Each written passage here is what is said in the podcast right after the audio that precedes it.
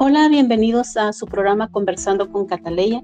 Gracias por estar acá, gracias por escucharme. Les invito a darle like y compartirlo para que más personas puedan conocer mi contenido. Este día tenemos una invitada muy especial, su nombre es Laura Bernal, maestra y emprendedora de El Salvador. Sin más preámbulo, conozcamos a Laura en este día. ¿Cómo está Laura?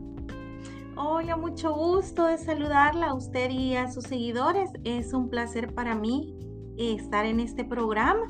Muchísimas gracias por la invitación.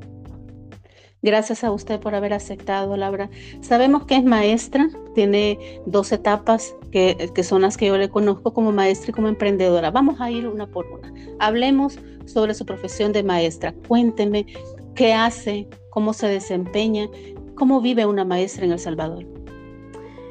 Pues fíjese que yo tengo ya 18 años de ejercer mi profesión. Al igual que muchos docentes en este país, yo inicié en el sector privado Esperé 10 años para obtener una plaza oficial, gracias a Dios, pues se logró. En ese tiempo me salió mi nombramiento en un cantón allá en Panchimalco, que fue una de las facetas más bonitas, pienso, de mi carrera. Todas han sido muy bonitas, pero esa me gustó mucho por el hecho de ser una área rural, donde hay tantas necesidades en muchos sentidos y uno que siente esa vocación y ese placer por el trabajo tiene infinidad de cosas por, por hacer en una zona así. Pues yo he venido aprovechando mucho las, las oportunidades que se me han ido presentando. Inicialmente yo estudié un profesorado en ciencias sociales en la Universidad de Salvador y con el tiempo empezaron a salir como algunas oportunidades de becas en una segunda especialidad y yo las aproveché y estudié el profesorado en ciencias naturales, que de hecho gracias a ello yo pude obtener mi plaza oficial aún dentro del magisterio, eh, mi deseo por seguir aprendiendo, por seguir pues evolucionando en mi carrera, me llevó siempre también a tener otras oportunidades. Participé en formación de docentes, eh, también obtuve la licenciatura en administración escolar, lo que me ha permitido ahora estar al frente de una escuela ya aquí en la zona urbana y una comunidad muy bonita que me han aceptado bastante bien. Inicié igualmente en el aula, que es una de las partes que más es extraño ahora, estar dentro del aula, porque el aula es algo súper interesante. Ningún día es igual que otro, siempre hay algo nuevo por ver con los chicos, siempre hay situaciones que resolver y la verdad es que en lo personal yo agradezco mucho a mis primeros estudiantes porque gracias a ello yo he venido como creciendo, aprendiendo de errores que a veces uno comete y uno va aprendiendo qué no debe hacer nuevamente, qué técnicas van funcionando más, qué metodologías corresponden a la diversidad de inteligencias de los chicos. La verdad es que siento que mi carrera es un placer, me apasiona mucho mi, mi trabajo, me encanta un montón. Qué afortunados deben de ser sus alumnos, los alumnos que han pasado por, por sus manos. Sabemos que eh, una maestra, un maestro tiene el futuro, un futuro presidente, un futuro médico, este, un futuro premio Nobel. ¿por qué no decirlo? en, sus, manos. A veces no se ve la magnitud del trabajo de ustedes y la importancia para el futuro de las naciones. El, hecho de, de, que en las aulas se termina de solidificar, digamos así, lo que se hace en las casas, porque la primera escuela es el hogar y luego pues ustedes como maestros apoyan a los padres para el buen desempeño y los principios y valores de esos nuevos ciudadanos. Laura, eh, hablando del tema de educación, ya 18 años de experiencia, quizás nos puede ayudar a profundizar un poco en este tema, en el sector educación. Eh, ¿Han habido cambios con este gobierno tan elogiado en toda Latinoamérica, el gobierno del presidente Nayib Bukele, el área de educación ha sido este, ayudada eh, en cuanto a salarios, a prestaciones a los maestros. ¿Hay una diferencia entre los gobiernos anteriores al gobierno actual? Pues sí, hemos tenido algunos cambios, por ejemplo, el hecho de que los chicos ahora tengan un dispositivo eh, como la computadora para trabajar dentro del aula ha sido una gran ventaja para nosotros. Hemos podido aprovechar ese recurso, aunque siempre hay algunas limitantes, por ejemplo, las zonas donde no hay internet, pero como maestros siempre hemos buscado como las estrategias para poder darle uso a esos recursos. En cuanto a salarios, creo que nos mantenemos todavía bastante igual. Eh, solo se nos reconoció algo que ya en un gobierno anterior había quedado como pendiente, en este lo, retomaron y ahí sí se nos reconoció eso, pero todavía considero que el salario de los docentes no, no es todavía lo que un docente realmente debería de, de ganar, vea.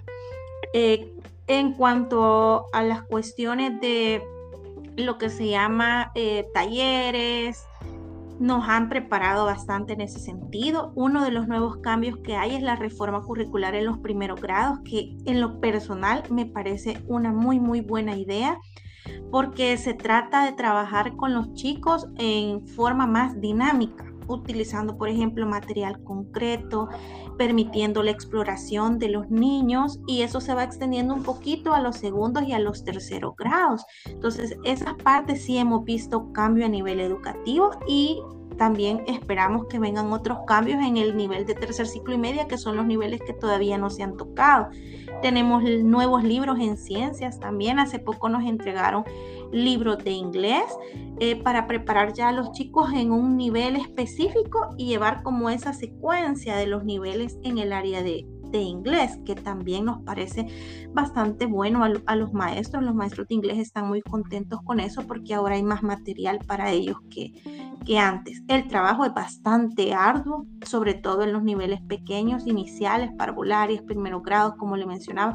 Es un trabajo bastante, bastante extenso y de repente se siente también el cansancio en los maestros, pero pues estamos en la disponibilidad de, de asumir esos nuevos retos. De, usted sabe, la mayoría de docentes en las aulas son docentes bastante ya mayores y muchas de las cosas que nuevas que están llegando son para desaprender y aprender nuevas cosas que poner en práctica dentro de los salones de clase. Pero sí, la verdad es que hemos visto cambios positivos dentro, dentro del sistema educativo, aunque también no hay que olvidar que hay muchas cosas todavía por mejorar, pero creo que van a ir paso a paso. Sí, esperamos que en el transcurso del tiempo, eh, los, en los años venideros y los cambios que está haciendo el presidente Nayib Bukele pueda eh, mejorar algunas situaciones. Sabemos de que es un gremio bastante histórico desde los años 70, 80.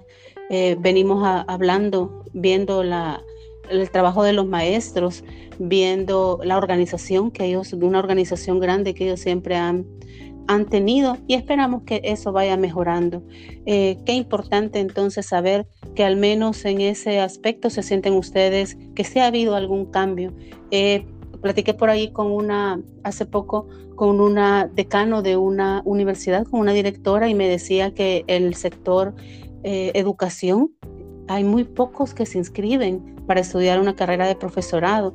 Usted mencionaba que la mayoría de maestros en las aulas es personas mayores y eh, eh, veo muy pocos jóvenes que están con esa vocación de querer ser maestros, de querer ser profesores. ¿Usted cómo lo ve? ¿Usted que se mueve en ese ámbito?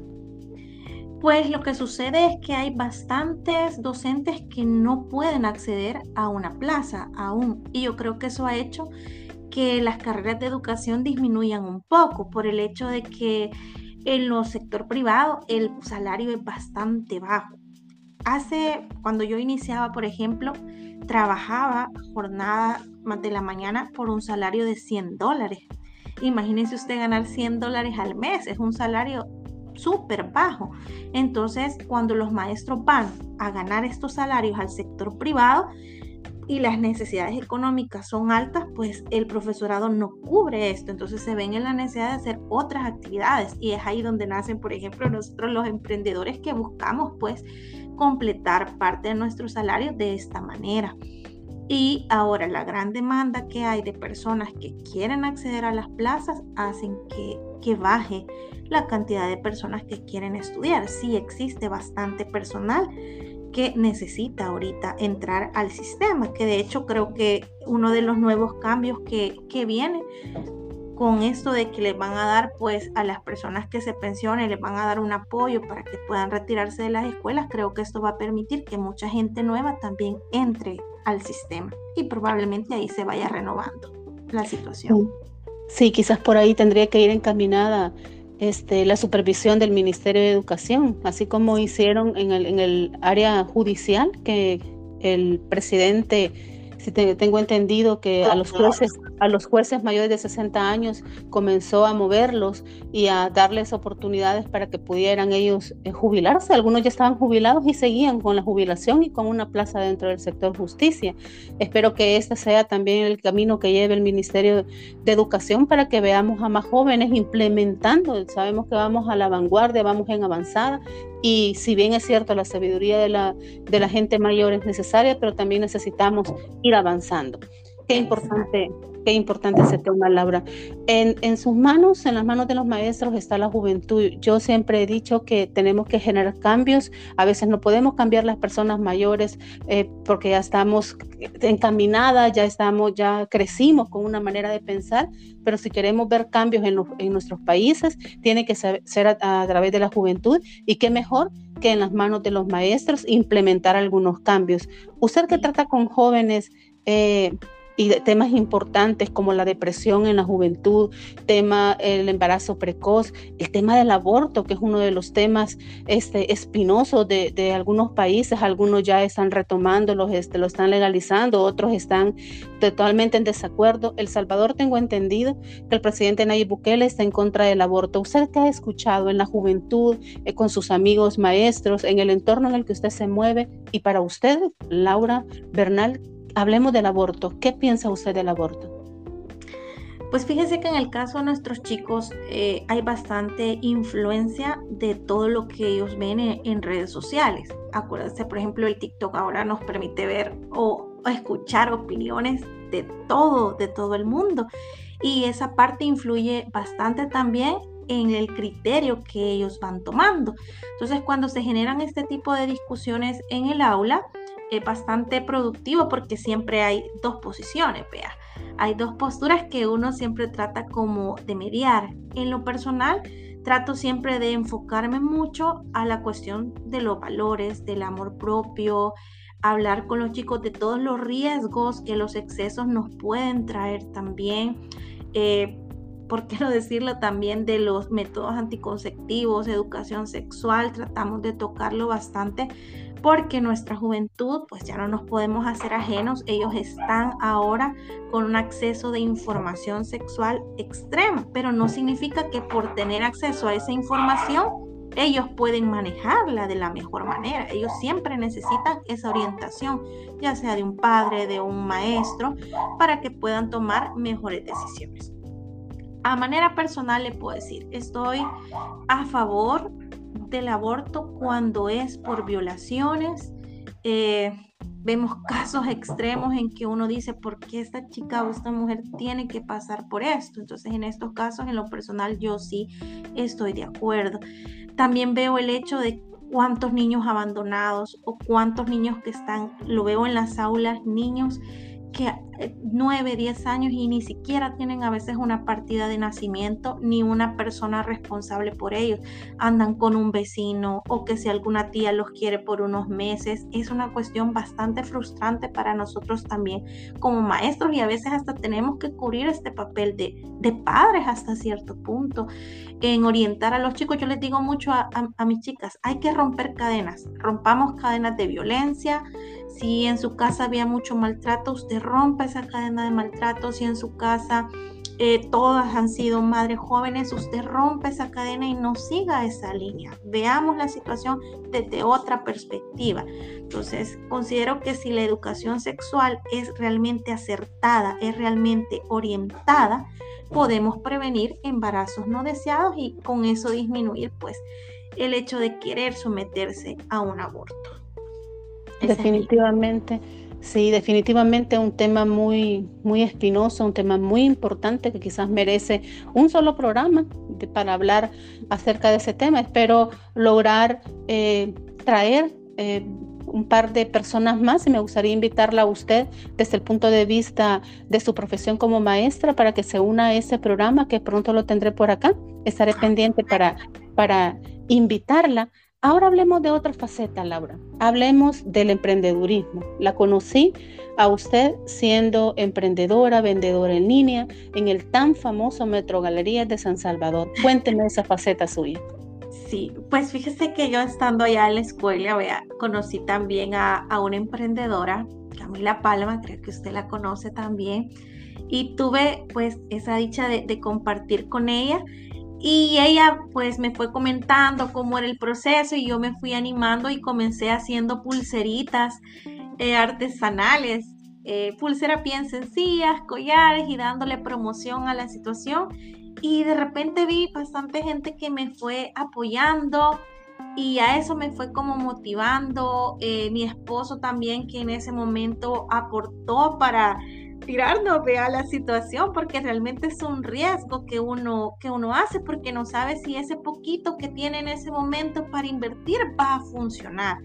Ha sido un camino bastante arduo porque el trabajo del emprendedor es difícil, pues a veces uno tiene solo una venta en la semana y de repente esa venta se cae o no se lo retiran y pasan muchas cosas y uno tiende a decir no va a funcionar, quizás esto no es lo mío pero pues he ido siendo paciente y gracias a Dios ahora tengo clientecitas que me han apoyado desde el inicio hasta la fecha, que en tiempos de pandemia yo ya me lancé con algo diferente y me puse pues a traer producto como Chain, Amazon y ha sido una experiencia también bastante buena porque también en este medio se conoce gente que le apoya a uno sin conocernos, sin vernos eh, cara a cara, sino que solo por leernos detrás de una pantalla, por ver publicaciones, pero nos vamos apoyando de repente con un mensaje, con una compra, o sea, es, es un medio bastante bonito, la verdad, siempre y cuando también uno